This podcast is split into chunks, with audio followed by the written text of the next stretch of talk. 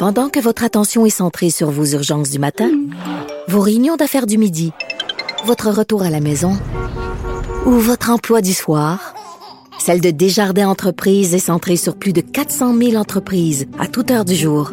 Grâce à notre connaissance des secteurs d'activité et à notre accompagnement spécialisé, nous aidons les entrepreneurs à relever chaque défi pour qu'ils puissent rester centrés sur ce qui compte, le développement de leur entreprise.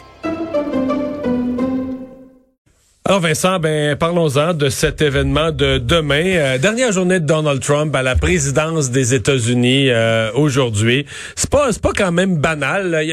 On attend pas quand même pas. Euh, on attend deux choses de lui, là, une liste de pardons et euh, comment on appellerait ça? Son héritage? Euh, une, vidéo, une, vidéo souvenir? Oui, une vidéo euh, d'ailleurs euh, en temps normal on dit un président dans ces dernières semaines on va faire beaucoup d'entrevues euh, des adresses à la nation dans le but de finir sur une bonne note de vanter ses mérites. j'appelle ça installer son héritage.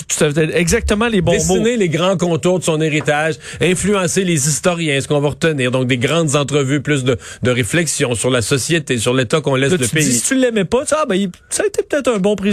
Finalement, il a fait avancer ça les marche, choses. Là, ça marche, là. Tout à puis fait. Là, comme l'élection est finie, puis là, mettons, il est plus là, il a pris sa retraite ou il a perdu l'élection. Tu sais, on, il en veut moins d'une façon partisane. Donc, même certaines des personnes qui ont jamais voté pour lui vont dire, ah, il était pas si pire que ça. T'sais. Tout à fait. C'est d'ailleurs ce qui serait arrivé si si si si, si euh, Trump avait tout fait euh, by the book, là, par, en respectant les traditions, euh, appeler Joe Biden, le féliciter, faire faire le tour, la visite, les deux hommes, euh, Melania et Jill. Ouais, il aurait pu vanter son bilan économique. Tout à fait. puis, On- il aurait pu quand même. euh, il y aurait quelques personnes. mais Bon, mais finalement, c'était pas si pire. On en a fait tout un plat, puis c'était pas si pire. Malheureusement, c'est pas le cas. D'ailleurs, là, il manque de temps, Donald Trump, pour euh, vanter son mais c'est vrai héritage. que la vidéo était pas bien faite, pas prête parce qu'il a pas travaillé, il a pas travaillé assez là-dessus Ben, avec son la- équipe. Visiblement, la vidéo se fait avec une, avec une poignée de personnes. On a vu la vidéo de Mélania aussi euh, dans les dernières heures, qui était pas, euh, pas pas rien de grandiose là. là. Alors, euh, on se dit pour un président qui quitte, euh, faire une vidéo, on verra à quel point c'est bâclé, là, mais on s'attend pas à ce que ait- ce soit absolument grandiose que Donald Trump va présenter dans les prochaines heures. On s'attend, on sait, à des dizaines, voire plus de 100 euh, pardons. Et là, on sera voir à quel point c'est scandaleux, euh, les pardons. Euh, D'ailleurs, semble que beaucoup, il y a eu beaucoup de conseils euh, donnés au président sur ce qu'il peut et ce qu'il peut pas faire avec les pardons, entre autres au niveau de ses enfants, au niveau de lui-même et au niveau d'autres euh, membres du Parti républicain. Dans certains cas, CNN rapportait ça que certains membres du Parti républicain qui ont appuyé la contestation du vote auraient demandé à Trump d'être pardonné. Mais c'est le problème, c'est ce qu'on aurait dit à Donald Trump, c'est que si tu leur tu les, leur- les pardonnes, ben tu, tu confirmes qu'il y a eu crime là. Sinon, tu les pardonnes pourquoi là? Alors ça, après, Moi, ça moi, peut te, frapper J'ai toujours trouvé ça bizarre. Ben, Je sais que les experts en droit disent euh, il existe une telle notion d'une espèce de pardon universel, même pour des enquêtes en cours pour lesquelles les accusations sont pas encore tombées. Mais je vous mettons qu'il pardonnait ses enfants. Là. Tu dis ouais, mais là présentement, Tu pardonnes pourquoi? on leur reproche rien. Là, que- Non, mais c'est vraiment comme Oui. dire, hey, moi là, si tu ouvres mon garde-robe, là, c'est- Il est bien plein. ça sera pas beau. Ou si tu ouvres mon frigo, là, tu peux te dire dans, la- dans le tiroir à légumes, c'est pourri. C'est ça. Et comme il y a certains de ces pardons-là qui peuvent être contestés après, en- par exemple, à la Cour suprême, mais tu dis, si tu si c'est reviré de bord, ben là, toi, t'es- après ça, tu es complètement à découvert. là. parce que tu t'es, as voulu te faire pardonner en disant, ben, je suis coupable, mais finalement, ce pardon-là ne tient plus en cours après parce qu'il est contesté. Euh, ben là, euh, t'es es vraiment à découvert. Alors bref, ça aurait fait peur au président. Donc, on va voir dans les prochaines heures qu'est-ce qu'il va faire. Il y aura plein de noms là-dedans qui vont faire énormément réagir. Euh, dans le cas de Joe Biden... Moi, la seule chose à laquelle je tiens, c'est qu'un des proches qui, soit resté avec lui toute la semaine témoigne pour un film. Pour les, les dernières semaines, c'est sûr que Les, les, plongées, ça va être intéressant. Un film là avec une reconstitution avec des acteurs, tout ça, mais pas un film pour planter Trump, une reconstitution la plus fidèle possible. Écoute, il y, y, en a qui a été faite par exemple sur euh, Hitler, j'ai oublié le nom, la, la, voyons, la, Il y a eu la chute. la chute, c'est Ouais. ça. Mais euh, fascinant là. Comment l'atmosphère qui devait rayer, et- parce qu'il semble qu'il y a un paquet de conseillers qui ont été tassés, du monde à qui Trump voulait plus parler, ceux qui ont, notamment ceux qui ont essayé de le raisonner, là, ceux qui ont essayé peut-être de lui dire ce que tu viens de dire que, eh, Monsieur Trump, là, si vous reconnaissez le résultat, vous agissez avec classe, tu sais, euh, on va pouvoir installer dans l'histoire que vous avez été un bon président, l'économie, l'emploi. Terminons sur une bonne note. là. Ben oui. Puis là, les autres se sont fait revirer comme des crèves. Je l'ai pas perdu. Ben, faut se rappeler qu'il y a quelques jours, il recevait le monsieur de My Pillow, là, un vendeur de, de, de, coussins qui sur ses papiers, on le voyait à la, sur des images, c'était écrit euh, de, de, de, de, faire la loi martiale. lui reçoit des gens au bureau ovale pour discuter de ça, là, qui ont ça sur leurs documents, qui veulent convaincre le président d'invoquer la loi martiale. Donc tu as raison que voir un film, je sais juste pas qui peut faire le, faire Trump. Là. Ouais. À part sans que ça ait l'air, sans que ça ait l'air loufoque d'Alec Baldwin. Là. Ouais, mais faudra peut-être l'attendre quelques années. Mais tu peux toujours, mais des fois, la solution, faut que tu ailles chercher un acteur moins connu, là, tu sais, qui, qui a fait du théâtre, qui a fait d'autres choses. pas prendre... Euh, mais, écoute, historiquement, tu, tu le regarderais, le film, là.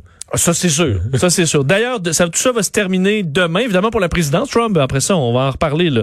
Mais demain, euh, 8 heures, donc cette, euh, cette cérémonie euh, à la, base de Andrews, donc où Donald Trump fera ses bon, euh, derniers discours. On sait qu'il y aura 21 coups de canon. Et un des problèmes, et ce qui sera surveillé, et Donald Trump va avoir commencé comme il a terminé, la question de la foule.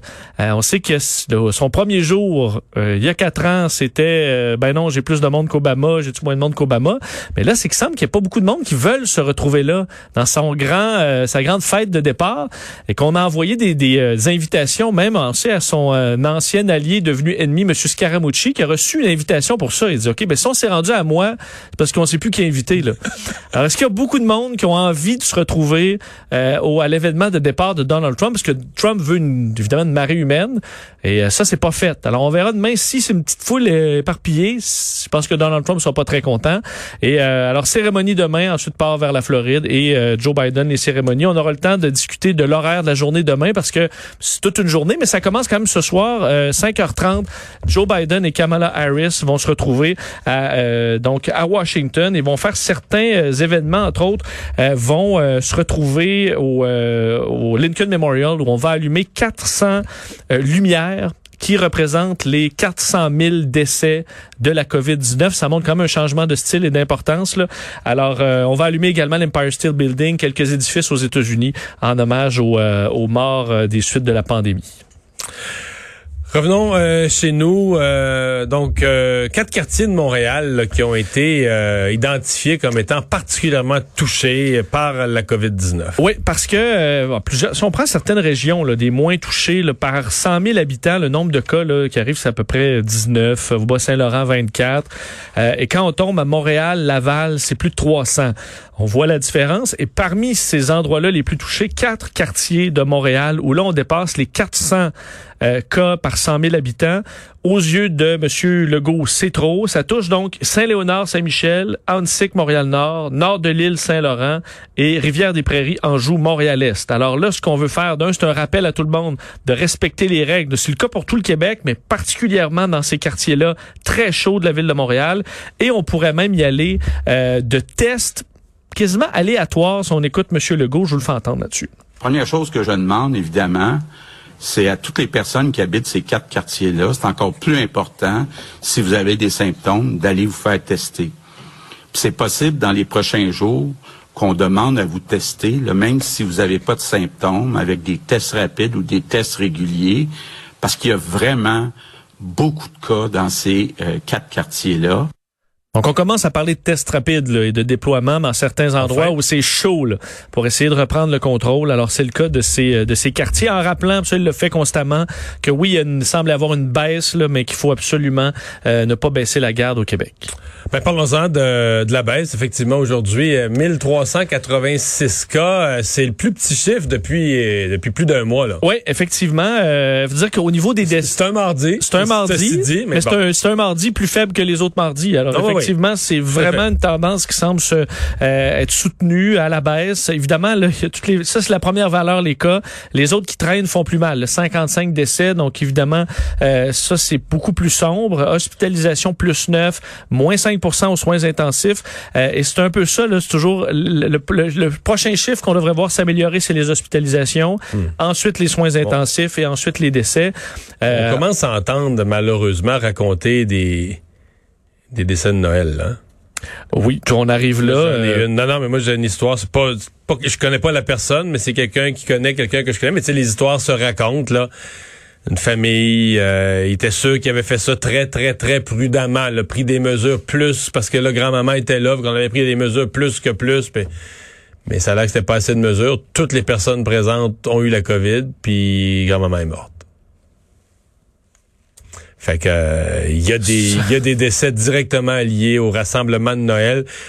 Puis dans ce cas-ci, les gens étaient convaincus d'avoir fait pas avoir oublié, pas s'être oublié. Les Ouais, jokes qu'on faisait, on, s'oublie en cours de soirée en prenant du vin. C'est pas arrivé. Tout le monde est resté vraiment prudent. Mais le virus, c'est- c'est-à-dire que d'après moi, c'est que si t'as une personne, il a l'air à avoir une espèce de 24 heures. Là.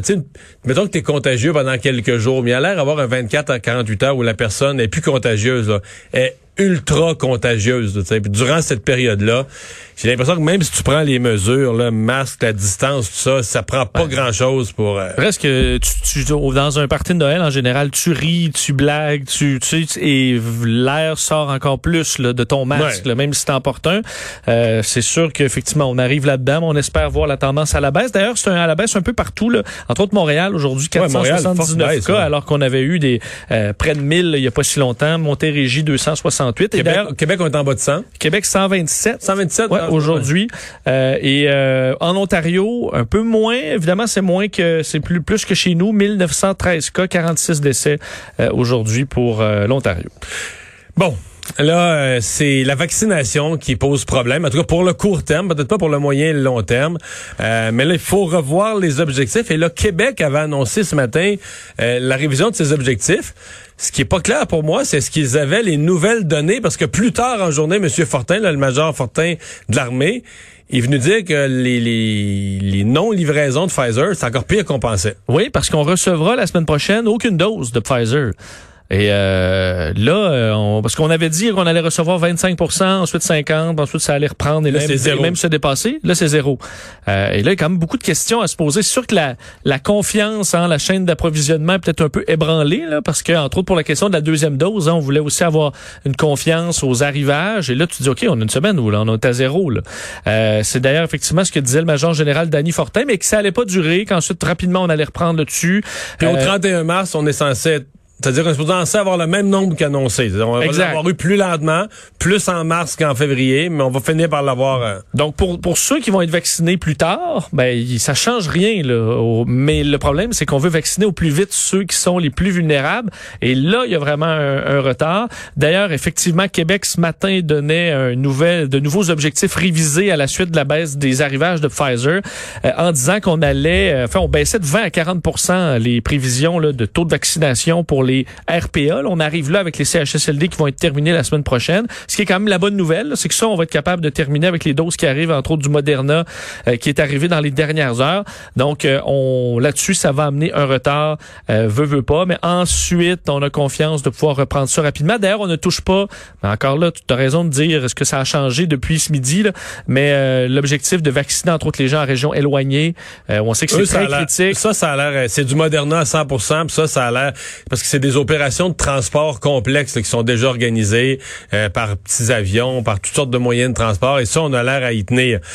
Ceux qui vont payer, moi, je, pour avoir interviewé ce matin M. Paré des vaccins, c'est vraiment le personnel de la santé. Parce que même les RPA, ça va sûrement ralentir un peu les résidences de personnes âgées, mais on les garde quand même en priorité numéro un. Après les CHSLD, mais ils vont être finis, les CHSLD vont être finis dimanche. Donc, à partir de lundi matin prochain, on, on- avec les vaccins qu'on a, on garde la priorité sur les résidences de personnes âgées.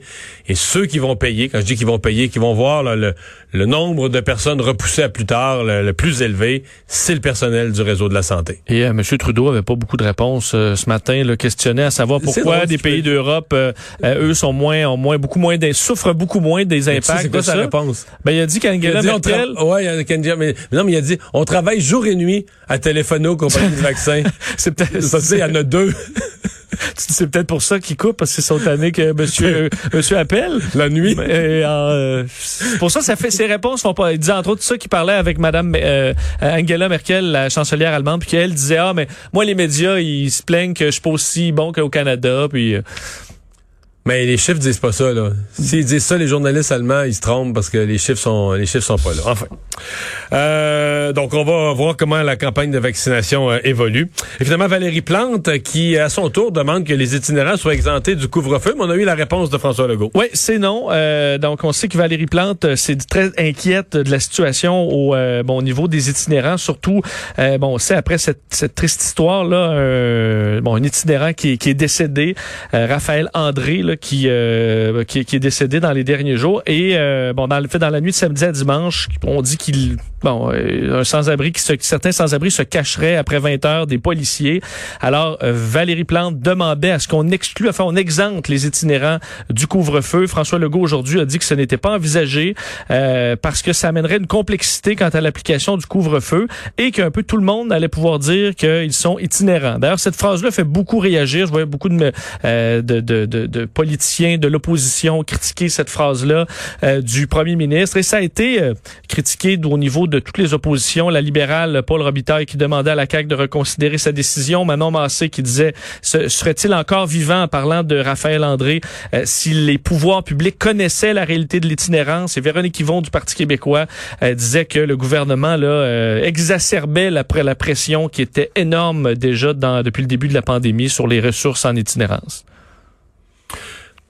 Ils ont de bonnes préoccupations, mais la solution, comment tu pourrais dans un... C'est parce que euh, c'est une chose de demander aux policiers d'être compréhensifs envers les, les itinérants, ce qu'ils disent qu'ils font, et de les diriger vers les ressources, ce qu'ils font, semble-t-il. Oui. Mais tu passé d'écrire dans un décret gouvernemental, comment tu rédiges... Moi, je serais curieux de voir des, législateurs, comment tu rédiges ça en termes de règlement que tu... le règlement ne s'applique qu'aux gens qui ont un domicile fixe? OK. Mais techniquement, la plupart des itinérants, ils ont une adresse à quelque part. Si c'est des jeunes, ils ont encore une adresse chez leurs parents. tu sais, c'est pas faut que tu laisses ça au bon jugement du policier. C'est quoi itinérant? Il n'y a pas une, pas une carte d'itinérant à Montréal? effectivement. Euh, moi, c'est pour ça que je voyais beaucoup de gens qui étaient très outrés de ce que, que M. Legault disait. Tout le monde pourrait dire qu'il est, itinérant, mais vous pensez vraiment que depuis tout ce qu'on a vu dans les derniers mois, qu'il n'y a pas un, un, smart ass, un fin finot qui va, qui va le dire. Là. Et euh, alors qu'on peut se fier... Le présentement, le jugement des policiers semble pas être un problème là-dessus. Euh, on parle d'au moins 400 itinérants qui ont été interpellés depuis le début du couvre-feu. et dans tous et, celui qui est décédé, là, je dis pas que c'est drôle, c'est épouvantable comme ça, mais c'est épouvantable d'être itinérant l'hiver à Montréal. Puis c'est, y a, tous les, à tous les hivers, il en décède malheureusement. Mais on, on sait pas, c'est pas clair qu'il fuyait le couvre-feu non plus, qu'il fuyait la police. Pourquoi, comment euh, bon, il semble que en plus la raison pourquoi on avait dit au début à le refuge ouvre plus leurs portes après 8 heures parce que c'est pas vrai. Le refuge était fermé parce qu'il y a eu une éclosion majeure. Il y a eu une éclosion majeure. Donc euh, c'était exceptionnel en raison d'une décision de la santé publique et euh, parce que dans tous les cas, les policiers lorsqu'ils les interpellent jusqu'à maintenant, de ce qu'on sait, ils les, euh, accompagnent vers des refuges. Donc c'est peut-être justement de faire passer le message que les policiers ne vont pas leur donner de contravention, mais alors qu'ils peuvent faire confiance là-dessus. On verra, mais ça fait beaucoup jaser aujourd'hui.